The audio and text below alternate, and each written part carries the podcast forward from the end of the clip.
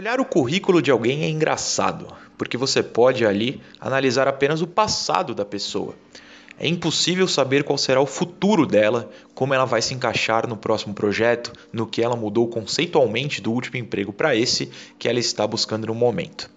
Se você, em dezembro de 2009, olhou o currículo de Dorival Júnior, você lhe contratou por um motivo por um estilo que ele havia apresentado no Vasco, no Curitiba, no Cruzeiro, mas não pelo que ele iria apresentar no seu projeto, o qual ele comandaria em 2010.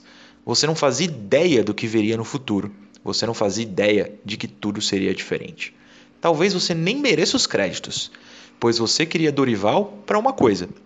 Ele te entregou muito mais, em campo e fora também. E você vai agradecer para sempre por esse golpe de sorte.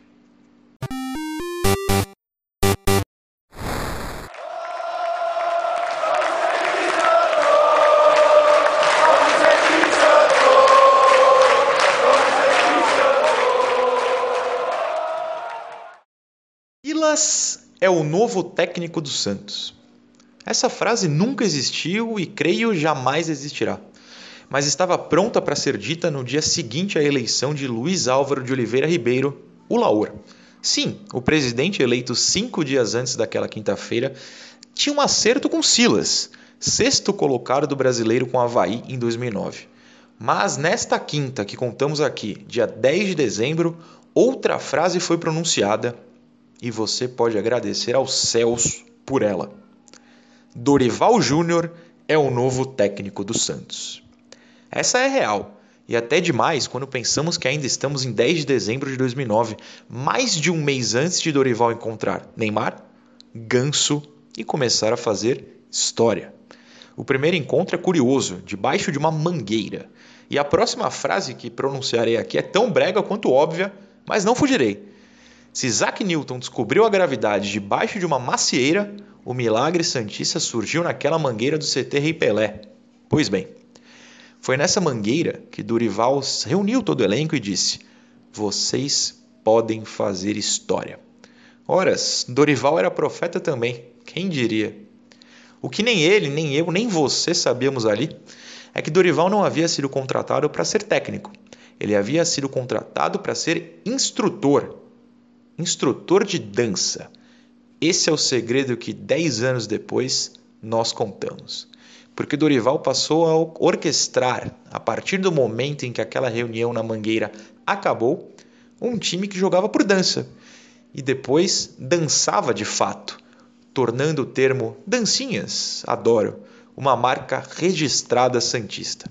Inclusive, dancinhas, voltem. Maestro. Para quem não sabe, reger uma orquestra é das situações mais trabalhosas e que exigem mais firmeza nas ações. Imagina gerir um time de meninos dançantes. Não. Dorival assume. Foi fácil. Mesmo com tanta badalação, todos apareciam no horário para treinar, se dedicavam e se entregavam lá no campo. Tudo o que ele podia pedir. E em campo, Aquele baile ensaiado que culminava em passos de dança complexos era, na verdade, simples, à frente do seu tempo, é verdade. Em 2010, poucos jogavam daquele jeito, mas estudá-lo era fácil. Coletivo até o terço final do campo.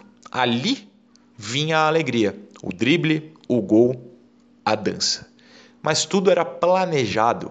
A criação de Dorival cumpria suas ordens: dar alegria.